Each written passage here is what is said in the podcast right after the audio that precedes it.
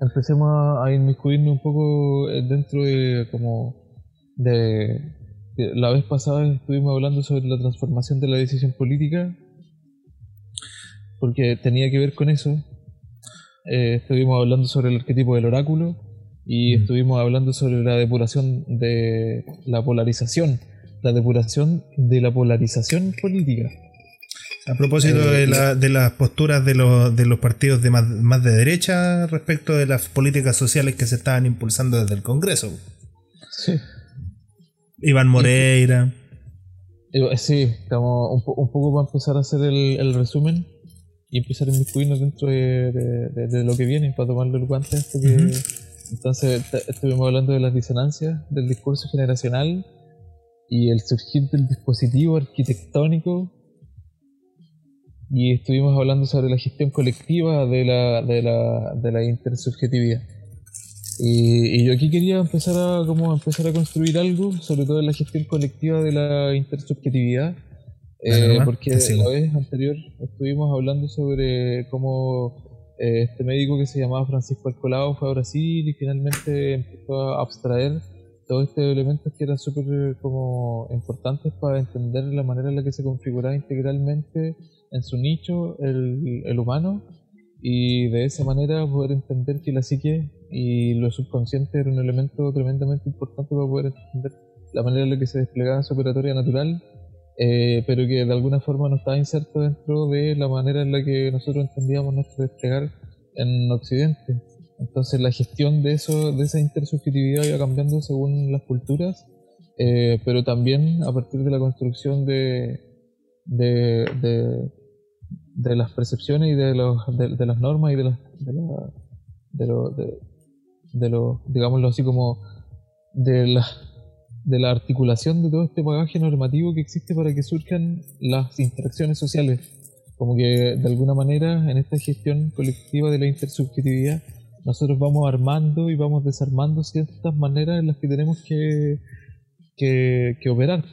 Entonces, de alguna manera, para empezar como a, a, sacarle la arena a, este cuadro que quiero pintar, eh, nosotros vamos armando eh, ciertas como ciertos arquetipos de, la, de, los, de los lenguajes en los que queremos disponer el futuro. Entonces, yo siento que de alguna forma todos esos lenguajes que se, logran armar en disposición al futuro eh, tienen que ver con ciertos arquetipos que se empiezan a, acumular o de alguna manera a, juntar dentro de un eh, dentro de un imaginario colectivo que logra ser parte finalmente de un despliegue que totaliza. Estoy hablando, por ejemplo, de eh, la manera en la que nosotros nos encontrábamos imaginando el futuro eh, en los 90, por ejemplo, cuando, o quizá un poco antes, y no imagino, eh, por ejemplo, en, en, la película Brasil, que es un mm. poco más bien ochentera y un poco más, de alguna forma se dejan entrever ciertos arquetipos que están más bien vinculados con elementos futuristas, eh, como los supersónicos también, por ejemplo, que eran personajes que estaban, o que de alguna manera estaban conectados con dispositivos tecnológicos, que se encontraban de alguna forma despegadas con el suelo eh, y que eso también hacía que, no sé si de forma metafórica, se relacionaba al hecho de que nosotros también estamos despegados como de, de cierta territorialidad o de cierto terreno eh, en el que nos encontramos habitando, pero que sin embargo encontramos que, que, que todo, este, que todo este arquetipo y que todos estos símbolos que nosotros creíamos que eran el futuro eh, nos alcanzaron. Por ejemplo, eh, mira la forma en la que nosotros ahora nos estamos relacionando, mira la manera en la que ha surgido la tecnología y se ha inmiscuido en todos los intersticios de nuestra vida. Entonces, por lo tanto, el futuro como, como, como que nos alcanza, como que está pisándonos los talones y por lo tanto construye una realidad que, que, que, queda ahí y que por lo tanto nos encontramos simplemente. Así que, ¿qué opináis tú como de, de eso? Tengo la sensación de que lo único diferente que hay respecto de esas miradas, de esas como viejas miradas de cómo iba a ser la modernidad, hablando del futuro, futuro que, que estamos viviendo, digamos, porque todas se proyectaban más o menos para el 2020, eh, la gran diferencia que podemos hacer es que siempre esas imágenes de, de la modernidad se nos presentaron sin contexto. Por ejemplo, en los supersónicos todo estaba sobre las nubes. Entonces, y además, la, la, manera de vestir, la manera de movilizarse y todo era la misma, digamos, era universal, no, no había diferenciación. Tú casi que no podíais diferenciar eh, clase social, eh, eh, cultura o, origen, procedencia, no sé, como que siempre se presentó sin contexto. En el fondo, como decís tú, la forma es el fondo. Somos modernos y eso es lo que hay. Y todos somos modernos. No hay diferencia en la modernidad. Y eso es distinto a lo que ocurre si es que tú lo empezás a mirar, por ejemplo, en términos de la arquitectura. Porque las arquitecturas modernas no son todas las mismas. Pues tú podéis ponerte a, mirar, por ejemplo, no sé, por las, las, europeas, las americanas, las orientales. ¿Cachai? Las que se, por ejemplo, no sé, por la arquitectura hipermoderna que se hace en Dubái, no sé, por ejemplo. Pues, o sea, igual hay, hay, hay cosas que son comunes a todas, transversales. Por ejemplo, el Sanhattan, que está en, Santiago, el edificio más alto de Latinoamérica. Esa weá es una torre que podría estar puesta en cualquier lado. Pero hay otros lugares donde sí hay arquitecturas modernas. De hecho, quizá la modernidad vaya más para atrás que para adelante, weón. Sí. Se me ocurre. Para poder empezar a. Y, lo que pasa es que. Y espero no equivocarme. Porque si no sería muy fome, güey. lo, lo, que pasa es que en, en, función de la, de la de la manera en la que hemos constituido los futuros, siempre de alguna manera vamos eh, imaginando unos futuros eh, independientes de la, de, del, efecto que logren tener en ciertas disciplinas. Nos encontramos en que en, lo arquitectónico también pueden surgir esos elementos que tienen que ver con, no sé si no sé si con, con tomar como o como retomar elementos del pasado, sino que el surgimiento de un, de un fenómeno extraño, algo que puede lograr reconducir o, lograr redireccionar la mirada en la que en la que en la que surge el fondo de la forma que adquiere el surgir del dispositivo arquitectónico. Como objeto. sí como objeto. Pero para poder hacer, como para poder hacer la mirada de esto mismo, eh, quería decir también que la mirada que nosotros, no sé si la mirada, pero la construcción, la construcción de la imagen objetivo del futuro que nosotros tenemos está obsoleta. Mm. Y como está obsoleta, mm. eh, nos encontramos en un proceso en donde la filosofía es importante, repensar las grandes preguntas, de nuevo es importante eh, porque nos va a poder eh, remitir o nos va a poder vincular o interconectar con los subtemas que al final están atravesados por lo mismo, eh, que tienen que ver con lo, que hace surgir los objetos que finalmente están en la misma relación, la manera en la que nosotros nos relacionamos con ellos. Entonces, construye realidad, pues construye percepción, construye fenómenos. pero para eso, para terminar, como que siento que de alguna manera esa percepción o esa construcción de imagen que nosotros veníamos creando desde el 80 y desde el 90 con nuestros arquetipos de películas y de series que te mencioné, eh, como que de alguna forma nos alcanzó. Eh, pero no, no es que nos haya alcanzado porque ya nos encontramos como volando en no sé qué cosa o, salimos de alguna manera a, tecnologizarnos, ¿cachai? Porque ahora tenemos hígados de. o tenemos eh, riñones, ¿cachai? De, biotecnología y eso hace que nos situemos en... No, sino que nos encontramos de alguna manera en, en, un mundo que se construyó para el, para el virtualismo, mm. para eso que está construido, para eso que como que incluso hasta las ideas tienen mucho de eso, de lo prefabricado, de lo reducido a un dispositivo transmisible eh, y que por lo tanto se vuelve o que atraviesa eh, toda nuestra, nuestra modalidad de pensar la realidad, esa manera de pensar se situó hoy, que viene desde allá, desde la manera en la que se, se constituían los arquetipos de Brasil, del supersónico y de todos estos elementos mm. que representaban el futuro. pero que hoy ya no tienen cabida, porque están. Es que precisamente si tú lo pensáis, el mundo del cine y del, de, la, de las series y todas estas producciones que en el fondo son como fantásticas, pueden ser fantásticas, que no son documentales, digamos, empujan la ciencia precisamente en el sentido, en, en el camino en el que se supone que imaginan el futuro.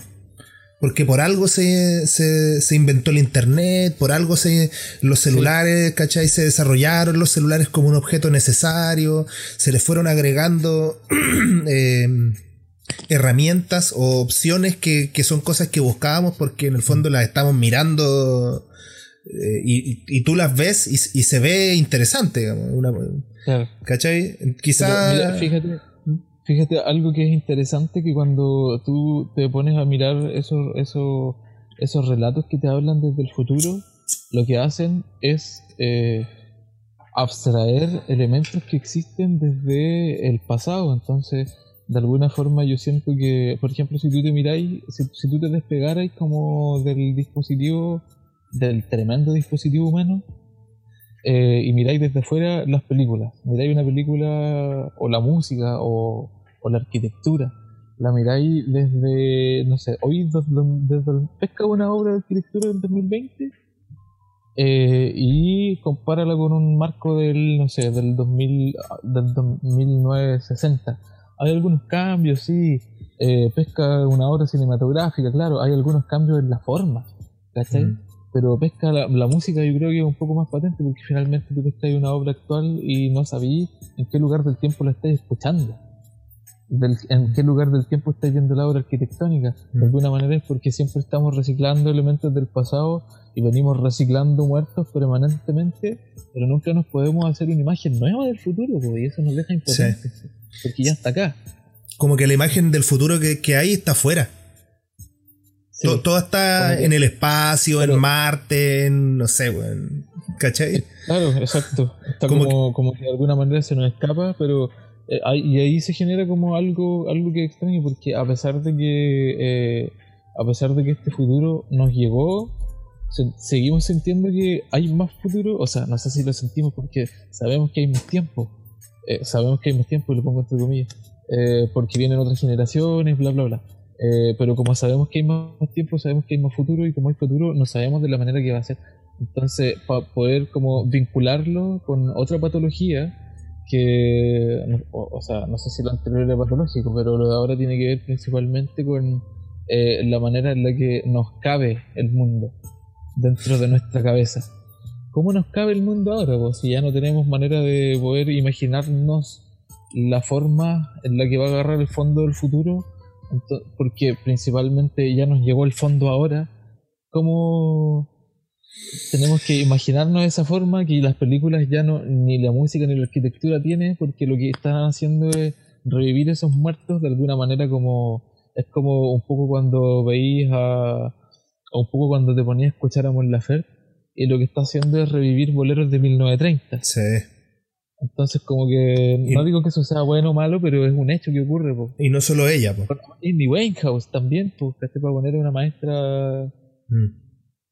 Entonces, como que en el fondo, todas esas resignificaciones que van surgiendo eh, no son otra cosa que un fármaco para poder seguir de alguna manera sedados con eso que atraía nuestra mirada, pero que sin embargo no nos deja mirar hacia una manera en la que podría desplegarse el futuro en términos simbológicos o en términos de en términos creativos o imaginativos por lo menos por lo menos. Estamos estancados. No, exacto. no, no, no mirándolo siquiera como a veces desarrollamos un teorema o un modelo, desarrollamos una teoría para poder como eh, no, no, no. No, no, no, no, tiene que ver con grandes intelectualismos, ni, sino con tener pequeñas visiones que no sean más de lo mismo. Sí, lo que yo creo que es interesante del momento de este momento, a pesar de que todo eso que tú decís es cierto, de que estamos viviendo en el fondo porque dejamos de imaginar para el futuro, o porque somos incapaces de seguir imaginando para el futuro, eh, está en crisis como, como, como sistema, Es como el, como el, como el sistema neoliberal, Funciona durante un tiempo, ¿cachai? genera riqueza, eh, genera crecimiento, pero, pero la verdad es que no, no tiene, no no hay manera de que sea sustentable permanentemente en el tiempo. Entonces en algún momento va a colapsar y va a haber que replantearse. Entonces resulta que en términos de eso que tú estás, diciendo estamos más o menos en lo mismo. Como que, el, como que todo eso de, mirar para atrás y ver cosas que en el fondo de, de, seguir inventando hasta que dejamos de seguir inventando y empezamos a reinventar lo que estaba hecho de antes y darle vuelta, es que eh, precisamente está en, como en, colapso. no hay nada más que seguir mirando. ¿Qué podemos seguir rescatando? Estamos mm. justo en ese centro. Si tú lo pensáis por, en términos del calentamiento global y el crecimiento de la, de la demográfico del planeta y el consumo de lo, de lo que el planeta puede proveer, está en colapso. Entonces, inevitablemente tenemos que plantearnos ese cambio. Y eso es lo difícil. Es que yo, yo no quiero dejar pasar como el, el hecho de que es súper como eh, exasperante el hecho de que, imagínate que el simple sentimiento de orfandad política mm ya era vertiginoso. Sí. Y no solo. Eh, imagínate el sentimiento de orfandad de, fantasía. Mm. La fantasía es la que impulsa el deseo. Mm. Entonces, ¿qué vamos a construir? ¿Quién, no, ¿Quién, nos va a impulsar a desear construir? Ciudad, música, arte, lo que sea. Mm. Si es que tenemos orfandad de fantasía. Eso es una tesis interesante, weón, también. porque no se puede fantasear con algo que no exceda lo humano. Y lo que ya vamos a haber construido es todo lo que hay. Entonces, ¿qué hay más fuera de eso, de todo eso que tiene que ver con el futuro y con estos otros símbolos que nos arman? Entonces, como que de alguna forma alguien nos podría decir, ok, pero entonces nos tenemos que volver a dar vuelta en el mismo círculo, de alguna manera, de la manera en la que opera el lenguaje, como que el lenguaje no es independiente de quien lo crea, el lenguaje es quien lo crea. Es quien lo crea. que la forma es el fondo. Entonces, en ese mismo sentido, el humano es circular y vuelve entonces. El, tema es interesante para hacer un capítulo entero, weón. Con un invitado. o, más de un invitado. Ah, claro. Porque imagínate conversar esto con un filósofo o con un artista profesional, así como con, algo de, de, trayectoria en el cuerpo para que, para que se haya vivido parte del proceso, digamos. No tiene que ver con, con algún tipo de discriminación etaria ni nada, tiene que ver con que haya vivido el proceso. Pues, sí, y con intereses también. claro, con, claro, intereses de desarrollo personal o lo que sea. Sí. Interés creativo, digamos. Pero... Eh, Podríamos intentarlo. sí, pues, es que... Alguien a quien preguntarle. Hay algo, sí, aprovechar de hacer el llamado para eso también, para interacciones y para de pronto eh, poder interactuar con otros invitados también, que es súper importante. Esas... Es importante recalcar la invitada que vamos a tener la otra semana de nuevo. Yo creo que es mm. súper importante también el feedback y, que, y que finalmente este espacio reflexivo se vaya construyendo entre, entre todos. entre todos nosotros, ¿no? Entre nosotros dos, ¿no? Bueno, si será la idea, pues, compartir conocimiento y aprender en el camino. Si eso fue lo que. ¿Te acordáis? Claro. Esa, esa era nuestra fantasía que estaba subyacida por el deseo. Sí, pues, queremos aprender en el fondo. Y compartir. no, no es proporcional a, a, nuestra expectativa. No, hay que dejarse sorprender, yo creo. Lo que, lo que pasa es que así como, como, como, la expectativa del lenguaje no se, no, no se puede tener como la expectativa de alcanzar algo que esté por fuera de la conciencia humana el humano tampoco puede esperar algo que esté por fuera de él. No, pues que esté fuera de su control o de su ser. Entonces, ¿qué expectativa podemos poner respecto a lo, a lo que nos espera? Vamos a tener como, me imagino, no sé, una, una, una, una, base en la luna, así, no, no, no, ¿cachai? Como que eso, esas imágenes del futuro no, no, hacen coherencia con nosotros, ¿cachai? No, aún. Sí, ¿cachai?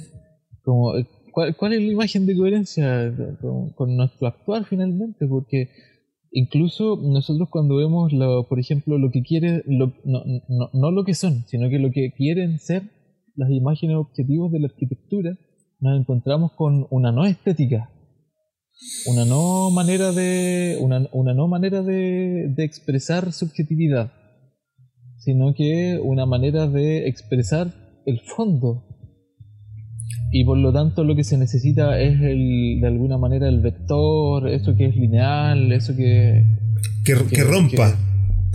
Que, sí, que... Pero tú dijiste que rompa, pero romper es como cuando uno dice que la nada es el todo. Entonces al mismo tiempo en el que rompe es, es, es muy... ¿Cachai? Como muy lineal, pues, es un vector de un puro sentido. esa es la idea de romper el círculo. E, exacto. A eso me refiero. Algo que algo que lo atraviese, que rompa el, ciclo.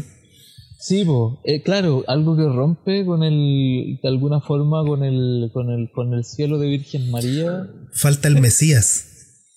Eh, algo que rompe con el con el, con, con el con de alguna manera con este con este esta manera de expresar el render que es como fantasioso que es como como una imagen objetivo de lo que va a ser ese futuro arquitectónico en la realidad. que está completamente sobrecargado de gestos y de demagogia. Yo creo que es, es demagogia gráfica es todo lo que nosotros, eh, es el arquetipo de todo lo que nosotros queremos ver reducido a una imagen. Sí. Pero sin embargo ahora nos estamos encontrando con algo que lo que expresa es justamente lo que decías tú, romper con todo eso y justamente como lo que decía yo, al mismo tiempo ser nada. tiene que ver con esto, con esta linealidad, con esto que, que, finalmente nos alcanzó desde ese pasado robótico que tenía que ver con el, eh, el menos es más, y que ahora cuando se hace patente finalmente en su forma más sublime del menos es más, descubrimos que no es lo que queríamos.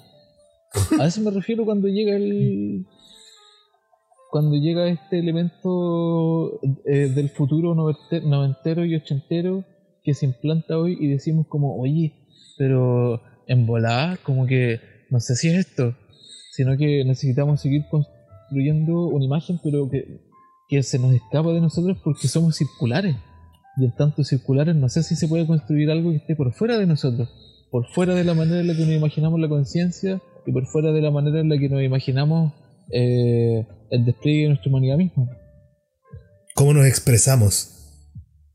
Sí. ¿Cómo, expresarlo? No, sé, tú podés tener imágenes tan utópicas, de, como de, un ser que, que tiene fiebre, que está bifareando, no sé.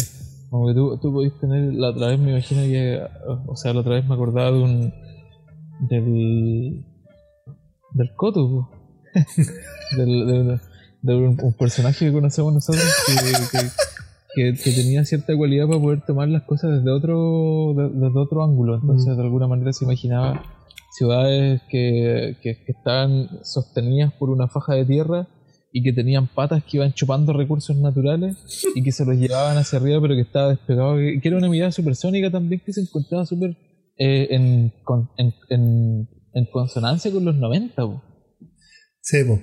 Seguía estando despegado, seguía siendo un arquetipo que estaba, eh, de alguna manera, era, era un constructo artificial, sintético, como... Pero eso, eh, eso es lo que somos. A eso es lo que quiero ir finalmente, que todos esos arquetipos independientes de, independientes de la forma son el mismo fondo. Oye, ¿y si invitamos a Coto a un capítulo? Para ver eh, precisamente cómo ha cambiado esa mirada, porque es súper actual. Claro, es actual justamente porque recoge eso que es antiguo. Sí, pues. Es súper actual, está de moda, de hecho, un poco, Como que están todos tratando de buscar eso, que es lo que rescatamos de lo que había para atrás, por, precisamente por nuestra incapacidad de mirar para adelante, weón. Toda la reason. Eh, ¿Y, ahora qué? Al, final, ese, esa, esa imagen objetivo, ¿cachai? Es de lo que te quería como comentar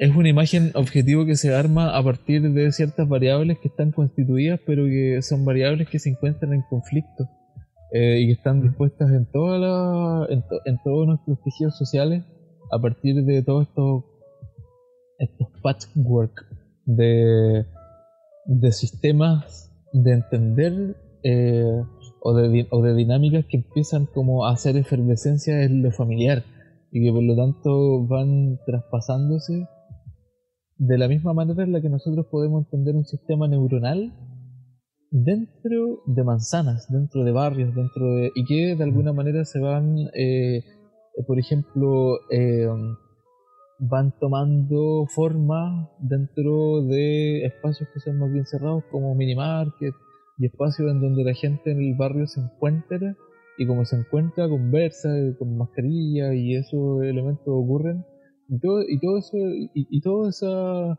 y todo ese bagaje teórico o sea no sé si sino que las personas teorizan respecto a eso y tienen opiniones teorías y que por lo tanto construyen eh, micro realidades que en conjunto arman una escena y un escenario que se lee y que tiene el barrio Exacto.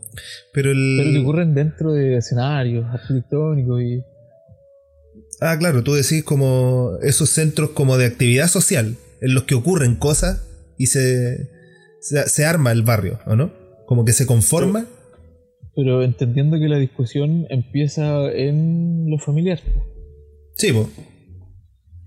Por lo tanto, todas las discusiones, las disyuntivas, las disvariantes, la, todos esos elementos se van produciendo dentro de la dentro del dentro del, dispositivo familiar todo, toda la familia tienen un personaje que pertenece a un ámbito o a un rol que está completamente distante a la manera en la que uno piensa y se encuentra pero sin embargo tiene que o un grupo etario que es completamente diferente y que por lo tanto no alcanza a ser puente entre ese grupo etario y el que viene antes, sino que se encuentra completamente satelital a esa manera de entender la realidad y que por lo tanto causa una disonancia a la que se vieron obligados a, eh, habitar permanentemente porque se encuentran en un lugar en el que eh, necesariamente necesitan resguardar su eh, integridad física. Entonces es súper importante como entender cómo todas estas disonancias y estas capas, que son como una suerte de capas tectónicas, empiezan a ordenarse y empiezan a cumplir un rol fundamental dentro del terremoto de lo que significa este desplome de la ideología eh, eh, tradicionales. Estaba pensando, pero relacionándolo como con lo que tú decís de, con la arquitectura, es que precisamente eso que está ocurriendo ahora con la crisis, que los impulsó a todos a encerrarse en sus casas lo más posible y a desarrollar la vida familiar, es que se empieza a hacer cada vez más, más visible la necesidad de, la, calidad de los espacios en, las que nos, la, que nos desenvolvemos. Porque precisamente de eso se trata la calidad de vida. es, de, tener un, espacio de calidad en el que desarrollar todas estas dinámicas familiares que son las que conforman ese núcleo desde, el, desde el que nos, salimos al mundo. Lo, lo que pasa es que eh, en La insoportable levedad del ser, que es un libro que, es súper importante para poder como leerlo y poder inmiscuirnos dentro de lo que nosotros somos, nos damos cuenta que en realidad no es que nos guste permanecer con nuestra psique, por eso estamos permanentemente impulsados a realizar actividades que nos saquen de nuestra sobriedad, de, mm. nuestra, de, nuestra, de nuestro pensamiento regular que tiene que ver con el hecho de sobrepensar las cosas, que tiene que ver con el hecho de analizar y por lo tanto, mm. eso no es una situación cómoda. A nadie le gusta reflexionar mucho. Y por lo tanto, ya dale, después la. Recién hablando con la Jose, a propósito de la música, y estábamos hablando de, la calidad de la música y la buena música y la mala música y de que, y de que alguien, a propósito justamente de esto de que Bad Bunny salió elegido el compositor del año y toda esa weá, eh, es que eh, hablaba a propósito de, de, de todas estas músicas que son músicas pasajeras, que son muy populares además, por ejemplo, no sé, eh, el reggaetón, dependiendo de, los sectores, la música electrónica, la cumbia, la nueva cumbia chilena y todo esto, que en el fondo son, son, son músicas para se transforman un poco en una droga, Se, mezcla con, ciertos contextos en los que nos olvidamos de, lo que somos y, nos quedamos, o sea, y disfrutamos de lo que estamos viviendo en el espacio nomás. Que en el fondo deja de ser eh, ir, a, ir a escuchar música porque la música es buena, sino que porque te recuerda todo un contexto de placer que, que va más allá de la música, po, que tiene que ver con consumo de alcohol, drogas, todo el, depende de las dinámicas eh, de, de, esos contextos, pero son formas de salirse de esa de, de esta de, nuestra psique. Y sí. entonces se transforman en, en, tú cuando la escuchas después fuera de esos contextos, tú no la escuchas porque la música sea buena, sino que porque te lleva al recuerdo de ese contexto y por lo tanto te revives los placeres. Entonces da igual que la música sea buena o mala, porque, porque en el fondo lo que, lo que hace es llevar tu memoria a estos estados de placer en los que no tenéis para qué pensar en nada. Pues, bueno. Un poco para remitirme como a eso que estaba sucediendo en la realidad y que yo creo que solamente para pa algunas personas es importante el hecho de que, pa, que Bad Bunny haya sido como reconocido como mejor compositor del año porque en realidad son elementos que a la gente no le importa y a pesar uh -huh. de que eh, a pesar de que eso constituye una realidad porque finalmente lo que tú tenías es que la música lo que hace es operar dentro de la psique de las personas de ahí es que el amor romántico se promocione a partir de cierta de ciertas canciones que son románticas, ¿cachai? Y que eso se inmiscuye dentro de la psique de la adolescente y que por lo tanto le inculque una manera de, de amar, pero nadie está libre de eso. Finalmente la música tiene que tener libre tránsito, no nos vamos a poner como en Cuba, pues weón. No, pues si no, no era que, esa la idea. Que, que, que, el reggaetón y que las músicas extranjeras se regulan, pero a lo que lo que finalmente quería decir es que lo que tú estás diciendo es súper es súper eh, o tiene mucho asidero sobre todo en la manera en la que la música se considera como un farma, mm. como un como una droga, como pero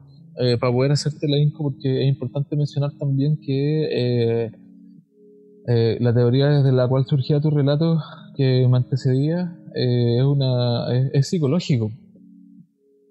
y yo quiero un poco aportar a eso con una mirada de músico, como un poco de musical, que tenía que ver con el hecho de que la música esencialmente se, tiene una manera como de de, de, de aprenderse, de, de, alguna manera tiene un, un, una raíz cognitiva, de alguna manera es un trabajo intelectual también, la, la, la, la producción de música. Eh, lo que nosotros encontramos hoy en día es que el mejor compositor del año es el que tiene más mercado de oyentes. Entonces, de alguna manera, eh, eso tiene, tiene, tiene como una, una raíz en la que el premio se le entrega finalmente eh, al compositor que tiene más seguidores o al compositor que tiene una manera de generar más impacto, pero eso tiene que ver finalmente con la manera en la que se, y ahí vuelvo a lo que estaba hablando anteriormente, en la que se aprende la música.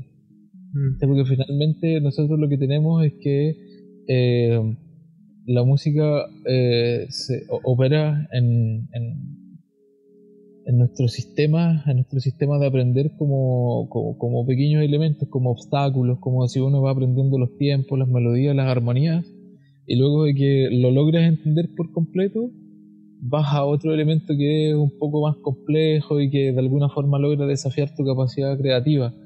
En los músicos también ocurre algo similar, pero necesitan, eh, ya, ok, se encuentran con una partitura, lo sacan, lo despliegan, lo, lo, y luego necesitan volver a una partitura que sea más compleja y así, y luego más complejo y luego más complejo, como si fuera una suerte de, droga en la que necesitáis más ampliar. En, en, lo musical ocurre lo mismo, como que de alguna manera este pequeño fármaco que tiene que ver con las músicas, eh, las músicas de bolsillo, yo les llamo, que son músicas de bolsillo, no sé. Eh, operan pues como un micro placer y tú luego necesitáis como, oye, necesito esta estructura, oye, oye, pero de más que debe haber más, ¿cachai? Entonces finalmente todas estas píldoras chiquititas son como la cocaína.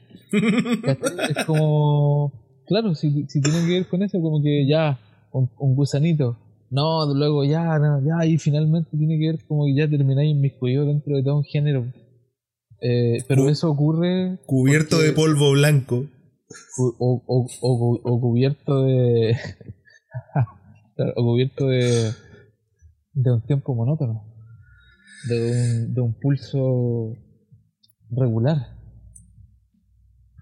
Pero, pero, pero claro, era, era pasar el aire con eso, pero también, eh, porque lo que tú estabas diciendo era que la música funcionaba como una suerte de salirte afuera, de volver a cierto, pero el, a lo que nos empujó finalmente el hecho de, de permanecer en esta pandemia con nuestras psiques y con nuestros espacios más reducidos de habitar, eh, es justamente que necesitábamos salir afuera, pero que no podíamos hacerlo. Pues. Entonces necesitábamos de alguna manera, de alguna manera eh, hacer que el cuerpo eh, externalizara todo ese todo ese, ese convivir con el con, y que yo lo remitía a lo, a lo, a lo insoportable que es convivir con la reflexión permanente y el sobrepensar lo, los elementos. De aquí, de, aquí de, eso mismo es que se desprende eh, que en tiempos de pandemia la gente sueñe mucho más.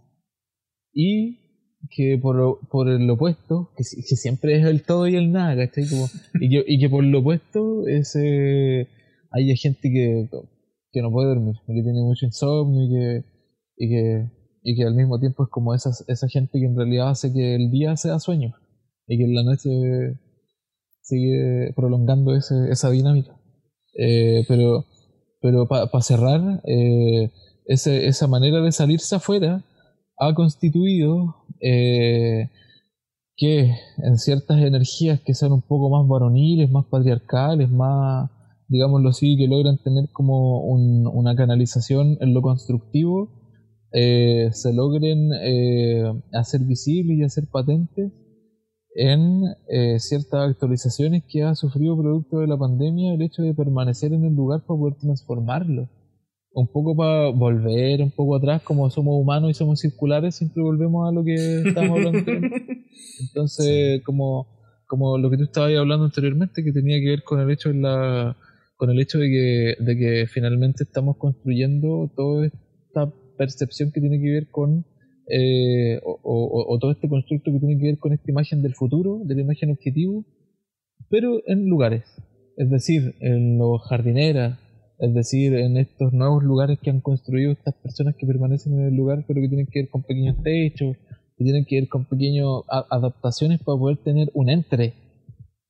Mm poder tener ese entre urbano y ese entre eh, interno, que de alguna manera lo hace poder tener una conexión con lo exterior. Entonces yo creo que eso, eso es súper importante también, eh, desde la manera en la que se canaliza esa energía psicológica, pero cómo, cómo, cómo esa energía psicológica, psicológica finalmente es transformadora y en qué, se, y en qué logra tener esa, ese surgir material. ¿Cómo, ¿Cómo, finalmente eso logra tener asidero en la ciudad? Pues ¿Cómo hace que se transforme esa imagen urbana que al mismo tiempo es imagen de futuro? ¿Sabéis dónde? En las redes sociales, pues. Es ahí donde se canaliza esa energía. Se canaliza en las redes sociales, en los grupos de WhatsApp, se canaliza en los grupos de Facebook, se canaliza en consumir contenido digital po, y, y compartirlo y hacerse una imagen de eso y por, por ejemplo por lo del estallido social pues el estallido social es una muestra de ello un poco que en el fondo viene del de la posibilidad de la gente de consumir contenido y de compartir contenido y de darse cuenta que hay ciertas realidades que son diferentes y que hay weas que son injustas y que no tienen por qué aguantarlas. Eso es lo que ocurre cuando, cuando empezáis a armar conexiones, a canalizar esa energía, el tiempo y, y esta búsqueda que tú decís de, del entre. La gente que, por ejemplo, que sale de su casa y, y, lo que tiene es un pasaje o una calle pequeña o no, no, son grandes avenidas con bandejones centrales, con mucho verde, que son barrios pequeños, po esa gente empezó a consumir contenido igual que los demás, po. y empezó a mm. armar redes y grupos de WhatsApp y resulta que se empezaron a conocer con las vecinas y empezaron a cachar que había que, que habían ciertas cosas que, que, tenían en común que no, que no tenían por qué soportar, que eran cosas que no teníamos por qué estar viviendo en el fondo. Y se genera, desde ahí se canaliza la energía del estallido social. Es como, oye, nos damos cuenta, gracias a que tenemos esa posibilidad, como, como ciudadanos y de, de, compartir contenido entre nosotros y de consumirlo, sean fake news o no, eh, sean eh, medios de, de, derecha o de izquierda, da igual, pero de compartir contenido en internet, pues los memes, las páginas de memes, suena gracioso, pero las páginas de memes están repletas de noticias, pues. Entonces está, es mucho más rápido y es mucho más fácil consumirlo. Entonces se canaliza toda esa energía en, en, reclamo, porque resulta mm. que nos dimos todos cuenta que había muchas cosas que no teníamos por qué aguantar. Y ahí empieza el colapso político en el que estamos terminando. Porque además, justo después de, de eso, de que todos nos dimos cuenta, nos manifestamos y cachamos que teníamos la posibilidad de ganar, llegó la pandemia y nos metió todos para la casa. Y, ya con esa idea metida en la cabeza, el contenido que se empezó a consumir em, fue necesariamente más político. Porque empezó la gente a preguntarse cosas. Y empezó a, buscar, se empezaron a buscar respuestas a esas preguntas. Y, ahí em, ahora hay más rabia todavía. En el fondo lo que hace la pandemia es eh, visibilizar toda esta weas. Es como, oye, realmente somos así de miserables. O sea, en esta miseria nos, tienen. ¿Cachai? Aunque nos tengan por delante una foto de un jardincito. Eso, nos dimos cuenta que no era la realidad.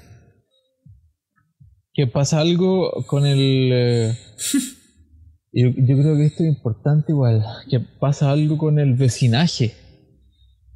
¿Cachai? Porque el, no, no, no, nos encontramos de alguna manera en un momento en el que ese salirte afuera, ese salir afuera, eh, estaba constituido o estaba contenido por Netflix, estaba contenido por las redes sociales, pero de alguna manera eh, cuando se tiene una interpretación de que no existe una coherencia ni en el relato ni en el actuar de un elemento que puede ser tan importante como es la expansión de la pandemia, existen ciertos, ciertos matices, ciertas maneras de, percibir la realidad y que tienen que ver con eh, instrumentalización de eh, ciertas masas de, de, elementos de información, ¿no es cierto? lo, que quiero decir en el fondo es que la, instrumentalización de las instituciones ha hecho que eh, el desplegar de la información vaya en función de eh, los elementos que son convenientes para el despliegue del Estado y que por lo tanto empiezan a desplegar ciertos símbolos, ciertos gestos que no logran ser coherentes con los elementos que o con las o con las señales que o con los estímulos o con los fenómenos que, que aparecen desde la realidad. Entonces ahí es donde empieza a funcionar ese músculo crítico, crítico perdón, del vecinaje. Y mm. digo del vecinaje porque es general. No es como que ocurra que hay unos universitarios pretenciosos preguntándose sobre sobre el devenir de la actualidad, no, mm. es el vecinaje, es como la señora que va a punto de jubilar, que, no, que algo que, de, que de pronto al, al, al, al, universitario le puede sonar como un poco fantasioso, así como, hoy las personas piensan, bueno, sí, pues piensan. no, no, sí, pues sí, es verdad, porque la, el universitario llega con sus teorías antepuestas y no deja, no deja surgir eso que, que, que existe. Entonces en este, en este, en, este como no tengo ni chucha idea de lo que pasa, uno se puede ir encontrando con esa, ah, sí, ah, vecino, ah, mira, usted en realidad cree eso, ah, mire, como que yo no haciendo ese hueón independiente de cualquier cosa, esos son, son miradas como que, que, de alguna manera uno dice, oye, ¿sabéis qué? Independiente del contenido, independiente del fondo y de la forma que logre ser esto, esto que dice, construye. Eh, y, no es por ser demagogo ni populista, pero de alguna manera todos esos elementos, todos esos granitos de arena son los que hacen que nosotros, finalmente veamos que esos granitos de arena son playas y que son y, que logran configurar un elemento más grande. No, no, estoy, no, lo que no, estoy diciendo que eso vaya, que necesariamente eso vaya a configurarse en una política pública. Lo que estoy diciendo es que producto de toda esa interacción pulsional del tener que salirse afuera, ha constituido espacios que son arquitectónicos y sociales, mm. que tienen que ver con la micro relación, pero la micro relación de, de socialización y de sentido crítico. Si no, mira las barricadas que se jodieron. O sea, no digo que las barricadas sean, que, sean eso, pero de alguna manera se constituyen como una expresión de eh, lo que vengo diciendo y que tiene que ver principalmente con este despliegue del resultante de lo que se pensó. Eh, uno no hace una barricada porque eh, quiero que, hoy estoy haciendo una barricada porque quiero que se vaya el coronavirus. Estoy haciendo una barricada porque no, o sea, que estoy haciendo una barricada porque quiero que, Chile gane mañana en el partido. uno hace una barricada porque estáis más enojado que la cresta. Sí, una imagen de descontento. Entonces ahí yo quiero que tú entres y me digas qué mierda pasó ayer. Mira, voy a. Primero voy a hacer una acotación. Porque tú decías, habláis así como. Porque igual lo estaba leyendo el otro día. De. Dices populismo como si fuera algo malo. Porque se trata al término como si fuera negativo. Y en el fondo, populismo. La definición de populismo dice tendencia política que dice defender los intereses y aspiraciones del pueblo. Eso no suena nada malo, pues, Sí, porque lo que pasa es que el pueblo no siempre puede estar bien pensando. Y bien pensando no quiere decir que piensen en, relación a, sino que piensen a partir de la razón, porque el pueblo, digámoslo así, está dominado por lo afectivo y está dominado por la, por la, por la, por, la emoción. Pero ahí es donde, eh, donde un político tiene que ser más un intérprete de ello que alguien que lo efectúe. Pero es que lo que pasa es que tú podías estar dominado por cualquier emoción el pueblo puede estar dominado por una emoción de ira, iracunda, y puede iniciar una cacería de brujas de, no sé. Y, finalmente, después de que pasa la Edad Media, nos dimos cuenta de que las cacerías de brujas eran malas, no sé, por decirte cualquier weá. entonces nos, damos cuenta que el pensamiento en masa... Eh, no, siempre es bueno. Y más que no siempre es bueno, es que finalmente nosotros vamos construyendo lo moral. Nosotros vamos construyendo lo, lo que es estéticamente ético. Pero eso no tiene que ver necesariamente con que sean elementos benefactores para la transformación de la sociedad en conjunto o no. Entonces hay que examinar, por eso, hay, por eso es que se debe examinar con cuidado lo que quiere el pueblo, porque incluso a lo mejor puede querer algo que es negativo para él mismo.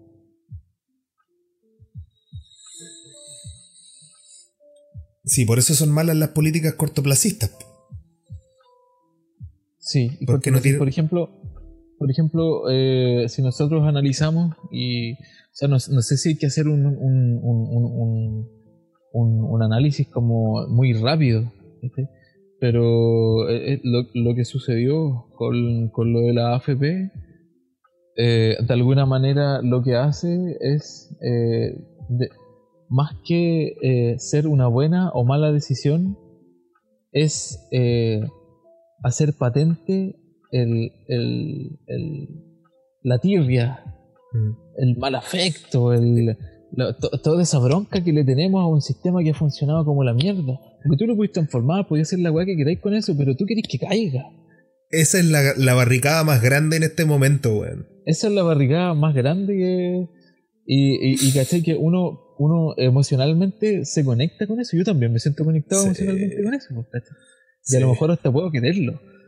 ¿Cachai? Pero, pero lo, que, lo, lo, lo que intento decir es, que finalmente eh, no es que la. No, no es, y ahí es donde va la demagogia también, pues porque eh, eh, los políticos tienden, y esto es súper importante también, como que la, la política tiende a generar políticas y políticas públicas para la barra brava. para, para una barra, o no sé si para una barra brava, como decirlo como con más, con, con, más integración. pero se, entiende el concepto. Sí, pero es que, no es. Lo, lo, que pasa es que a lo que me refiero es con eso es que se generan políticas públicas a partir del sector que, que, que presenta efervescencia. Pero la, la, la efervescencia no tiene que ver con eh, un... No, tiene que ver con un despliegue de la razón pura, sino que tiene que ver con un, con un estado de un estado emocional. ¿Cachai?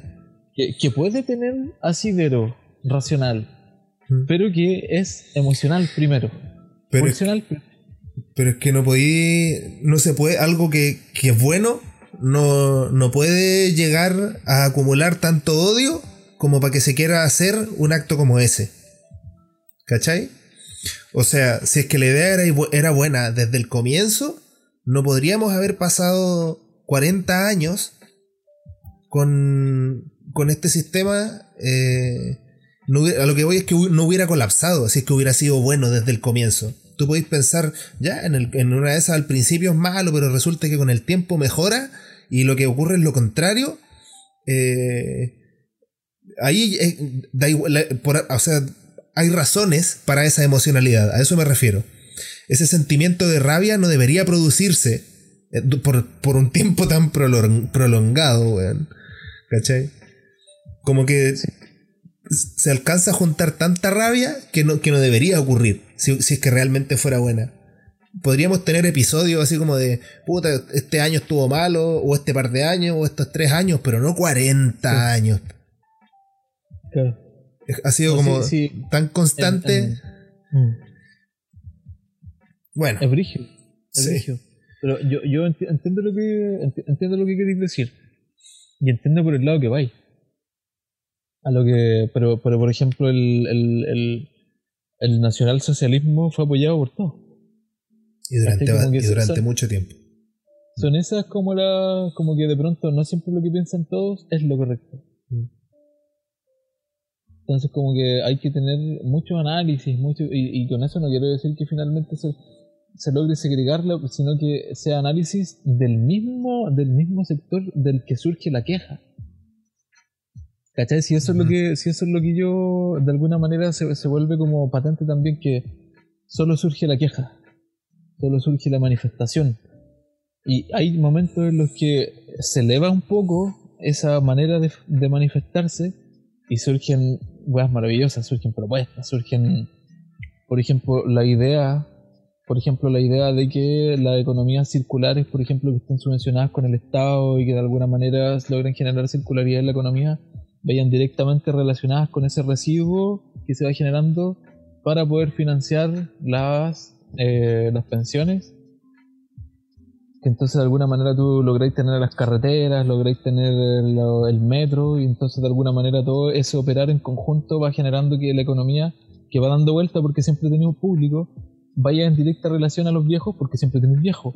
Entonces como esa conexión y entender lo multisistemático es un pensamiento nuevo que surge desde ahí, Pero, pero no es que surja de la masa, sino que surge desde la desde la de individuos de la masa, individuos de son los individuos los que construyen historia. Si no, mira para atrás.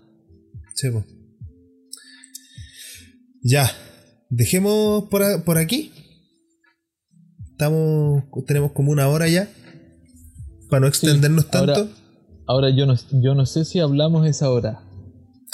Sí. Lo más, probable es que, lo más probable es que hayamos estado divagando en algunas cosas, pero no sé si hayamos conversado como puro y duro. Puede que no. Pero por eso, si ahí, ahí pueden quedar cosas abiertas para retomarlas.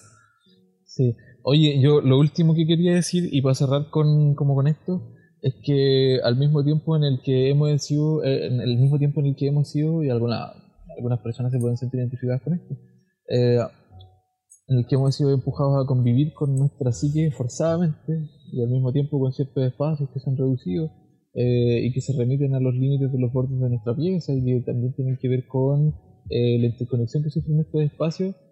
Eh, y digo que sufren porque la manera en la que nosotros nos desplegamos socialmente tienen que ver con ciertas ciertos, posiciones que nosotros ocupamos dentro de los roles familiares y que nos hacen ser útiles para, para, para la transformación de la convivencia y para la transformación de la manada y para la transformación del grupo. Entonces como que en todo este operar y en toda esta dinámica nos vamos encontrando que tenemos que colaborar. Y en toda esta dinámica nos vamos dando cuenta de que en realidad eh, una institución se forma por la interacción entre varias personas y no por un sistema unilineal. Entonces finalmente lo que va ocurriendo con eso es que nos estamos dando cuenta de que, de que la familia es el núcleo político del cual finalmente subyace toda otra política superior a esa. Entonces, como que en toda esta transformación y en todo, en todo este colaborar, lo que vamos haciendo finalmente es unir eslabones que nos pueden hacer que podamos eh, eh, iniciar imágenes del futuro y todo. Pero antes de eso, tenemos que vivir una vida a salto. ¿Qué quiero decir con esto? Es que en la manera en la que nosotros somos colaboradores y nos, y, nos inmiscuimos dentro de las relaciones familiares, nosotros podemos, nosotros no tenemos certeza de que el minuto que va a transcurrir en el que nosotros estamos habitando nos pertenece. Tú no tenés certeza de que, del minuto, de que el minuto en el que tú estás existiendo te pertenece por completo. Porque en cualquier minuto te pueden llamar, en cualquier minuto pueden tocar la puerta, en cualquier minuto está, que no es algo que tú vivías en la oficina, que no es algo que tú vivías en la universidad, que no es algo que tú vivías en la calle, que no es algo que tú vivías, es algo completo que, tiene que ver con esa interacción multi, multisistema y que de alguna manera se va a hacer patente de la manera en la que nosotros nos estamos desplegando ahora y la manera en la que vamos a arrastrar esa hora en el futuro, independiente haya o no pandemia. ¿Qué es lo que vamos a hacer de aquí para adelante? Sí, pero eh, un poco quería decir eso porque, claro, en, esta colaboración en la que existimos estamos como en este eterno rol público que, que, que, no, que no duerme. Entonces, entonces ¿cuándo se tiene la certeza de que existe un tiempo para desaparecer la conciencia? Para desaparecer de la conciencia. El meditar, el dormir, el extinguirse es un privilegio de pocos. Sí. Yo creo que tú lo entendí súper bien. Sí. Completamente. Pero bueno. Eh, es interesante, weón. Es interesante. eso, fuimos arrojados a eso. Sí, es interesante lo que está ocurriendo. Bueno, eso igual podríamos hablarlo la otra semana. Sí, yo creo que la, otra semana. La otra semana vamos a tener unos temas que son eh, interesantes porque no, no, no, es una. No, es una. No, no, va a ser un episodio en el cual nosotros vamos a reflexionar desde nosotros mismos, sino que vamos a tener una oportunidad de poder generar un link y un contacto directo con la realidad y con lo que sucede en la, en contingencia, en lo coyuntural. Entonces, va a ser súper importante eh, primero contar con la invitada, pero también con la asistencia de, todos ustedes. esto no se construye solo. No, tenemos aquí unas preguntas, de hecho. Que nos fueron haciendo, nos fueron haciendo, sí. Mira, te las leo, a ver si las podemos responder. Bueno, alguien preguntaba cuál era tu proyecto. Al principio, cuando empezamos, estábamos hablando que tú tenías un proyecto que había analizado eso de la familia y, la infancia. En una de esas podría ir algún, algún día hablar, hablar un poquito de eso. Eh, alguien dice, bueno, en el mismo. A lo mejor puedo, puedo, organizar una frase por responderla todos juntos. ¿De qué se trata tu proyecto? Sí, pero hay más, ¿no? Eh, no, si son de otras cosas. Pues después alguien nos pregunta, ¿cuándo, pero no creen que quizás estos dispositivos modernos, en vez nos hacen más sedentarios y menos inteligentes. Cuando estábamos hablando de los celulares y cómo nos conectan y todo eso. Eh, y después dice cuál podría ser el motivo de la, de la búsqueda de ese tipo de escape, más allá de la pandemia, cuando estábamos hablando de la... Mm, de, la, de las drogas, de la música, del, de, ese tipo de cosas. Como ese tipo de escapes, de por qué buscamos salirnos de nuestras conciencias, para no pensarnos. Sí. Esas son las preguntas. Voy, a iniciar con, con, lo que tiene que ver con mi proyecto de título, así como para hacer un... Mira, esto no va a durar más de 5 minutos. Dale. Eh, ok, en el proyecto de título lo que yo estaba haciendo de alguna manera era integrar de cierta forma a eh, un sector que es súper importante dentro de la construcción de la realidad y de, la realidad toda, yo diría, eh, y que son los niños. Pero en particular los niños que están menos integrados, que son los niños de eh, los orfanatos, como se dice en, afuera, pero acá les decimos residencias infantiles, de alguna manera para intentar pulir eso que, que, orfanato suena como feo. Suena así. Sí, pero de alguna forma eh, ese proyecto de integración tenía que ver con entender que la, la sociedad era primero el responsable de hacer, de hacer, no sé si de hacerse cargo, pero de inmiscuirse dentro de la plataforma social que tiene que estar presente para poder generar un tejido que eh, pueda entender culturalmente eh, un niño, de un niño institucionalizado, y que de esa forma se genere un proceso de transformación en ciertos escenarios que estaban proyectados como dispositivo arquitectónico. Eh, y era súper importante también porque todos esos procesos se daban a partir de la ludicidad, entonces se, se, podían mantener ciertos procesos como de monitoreo que estaban dados principalmente por el contexto, pero eh, principalmente el proyecto de arquitectura lo que apuntaba era eso, como a intentar hacer que eh, el proyecto de arquitectura lo que haga sea un, un, elemento que reúna la sociedad, es decir, el barrio inmediato, eh, y que considere al personal de trato de trabajo como eh, elemento de, de, esta variable, pero también a los niños. Entonces ahí se formaba una triada eh, súper importante para poder como entender la manera en la que se iban desarrollando, transformándose y adquiriendo ciertos procesos de, de, de, de identidad, de memoria y de, un poco para hacerlo como en el resumen ultra rápido. Eh, y para pescar el guante del otro, resulta que había niños que se transformaban también en relación a. y que tienen que ver principalmente con los niños que pertenecen a una maraña de red social eh, sanguínea. ¿Por qué? Porque sus papás trabajan, están, ah, no dije porque, eh, que mantienen de alguna manera una relación con dispositivos móviles. Eh, ¿Por qué? Porque eh, sus padres de alguna manera se dedican a trabajar todo el día, por lo tanto ellos están arrojados a permanecer permanentemente con dispositivos móviles.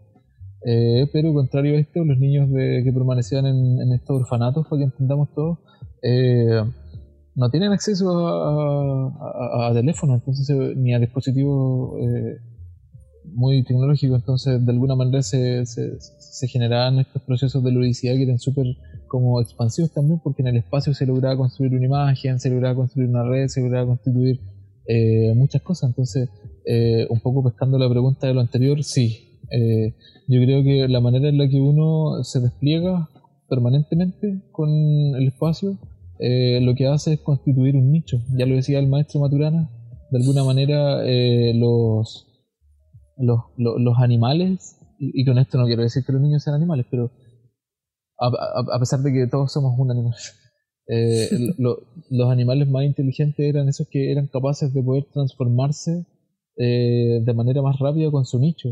De alguna manera, cuando nosotros llevábamos un gatito a la casa y decíamos, eh, oye, mira, ya llevaba dos semanas, dos, una semana habitando en la, en la casa, y el gatito ya iba solo a su caja de arena y ya sabía comer. Nosotros, ¿qué es lo que decíamos? Oye, mira qué avispado el gatito.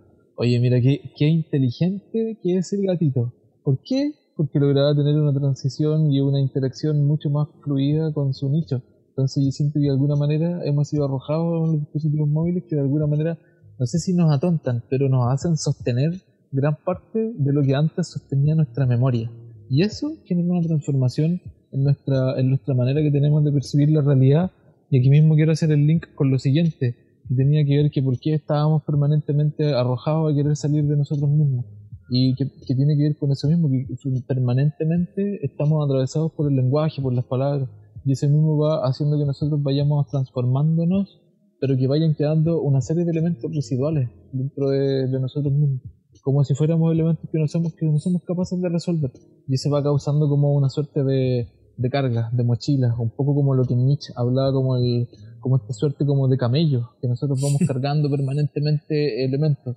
Entonces necesitamos tener elementos de catarsis. La música es un catarsis. La lectura es un catarsis. Todos los elementos que, que implican salirse de nosotros, independiente de... Bueno, la catarsis está más asociado a elementos pulsionales del cuerpo. Es decir, eh, por ejemplo, cuando uno va a carretear y grita y baila, eso es, una catarsis que está conectada con, principalmente con la expulsión, con el... Desahogarse.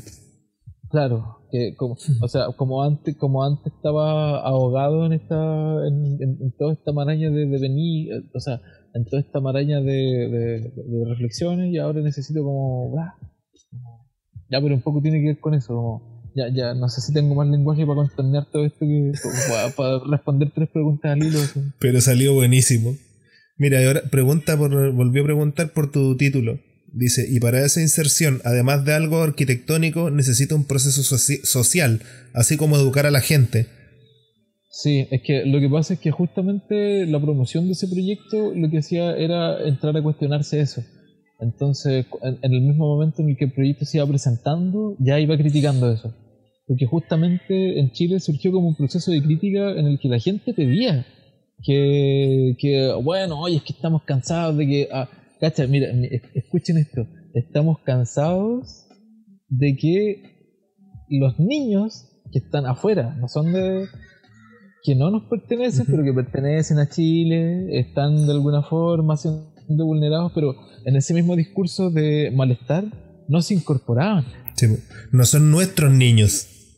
Exacto, no, están dentro del discurso que tiene que ver con considerar de que el problema es parte de la manera en la que nosotros interactuamos con ellos. Entonces, por eso, de esa misma manera, eh, es que cuando uno hablaba con los vecinos del barrio, de alguna forma existía cierto sesgo a la percepción respecto a la percepción de eh, la residencia y viceversa. Entonces, ese, eh, lo que intentaba ese proyecto de alguna manera era reparar ese tejido a través de actividades lúdicas y de ahí todo lo que ustedes conocen a partir de la relato. Mira, dice, sí, sí, es que criticamos al Sename, pero generamos un prejuicio, lo tratamos como un otro despectivo. Es el Sename. Sí. Considerando como, como, como si la institución fuera algo que está externo a nosotros. Claro. Ya, Pulentísimo hoy día. Bueno. Y un buen tiempo igual. Hoy día nos extendimos, un poquito. Sí, pero en, relación a lo que hablamos, yo creo que igual está bien. Después la edición y todo eso, igual va a ser quizá una hora. Por ahí va a quedar. Mm. Ya, lo entretenido. Bueno, ahora tenemos. Eh, estamos en Spotify, po, Sí, eso es súper bueno. Lo subimos a Spotify. Aunque empezó desde el capítulo 2, sí, porque el, capítulo 1 me está demorando un poco editarlo. Sí, pues tiene que estar pero, todo porque teníamos problemas de infraestructura, así como vale. Claro. Para ponerlo en arquitectónico. Pero ya ahora es más, es más, rápido, así que este se sube más, más rapidito. Así que yo cacho que Hoy día sábado, sábado para domingo, como el martes, lunes o martes estará ya en Spotify disponible. Estamos ahí. Super. Y en, Estamos bien rankeados. Sí, bueno. ¿Cómo se tienen en Spotify? Eh, como trama. entre los podcasts pero en, en, Instagram está, en la biografía del Instagram está el link ahí con la, el link a Spotify y al canal de YouTube que es donde ahora van a empezar a quedar grabadas estas cosas. Así que quedamos en eso y nos vemos la otra semana con una invitada súper especial. Justamente. quiero recalcar, recalcarlo todas las veces. Eh, justamente porque es nuestra primera invitada, así que va a ser súper importante que estemos todos y que también estén ustedes también, por lo que los que nos escuchan y nada más que decir. Para preguntar cosas. Porque abogada, feminista, socialista, activista. Sí, un personaje interesante. No, no, nos faltó colocar el, el, el, viejo facho como de. que, es que tiene que haber esa, ese, ese choque. Si tiene que. Bueno, alguno de nosotros va a tener que asumir la postura de abogado del diablo. No, se, podrá, se podrá trabajar una, una portada, porque se le pueden poner portadas distintas a los capítulos. Quizá podríamos hacer una portada entretenida ahí. Con, con, algún trabajo ligero de diseño. Bueno, pero así vamos creciendo, Puguayo. Así vamos creciendo, Puguayo. Así vamos Directamente desde el sur, directamente desde Valdía, los saluda. Podcast Trama. Podcast Trama, es oficial. Ya, hermano. Aquí dejamos. Muchas gracias, Fanchit260. Y a todos, adiós.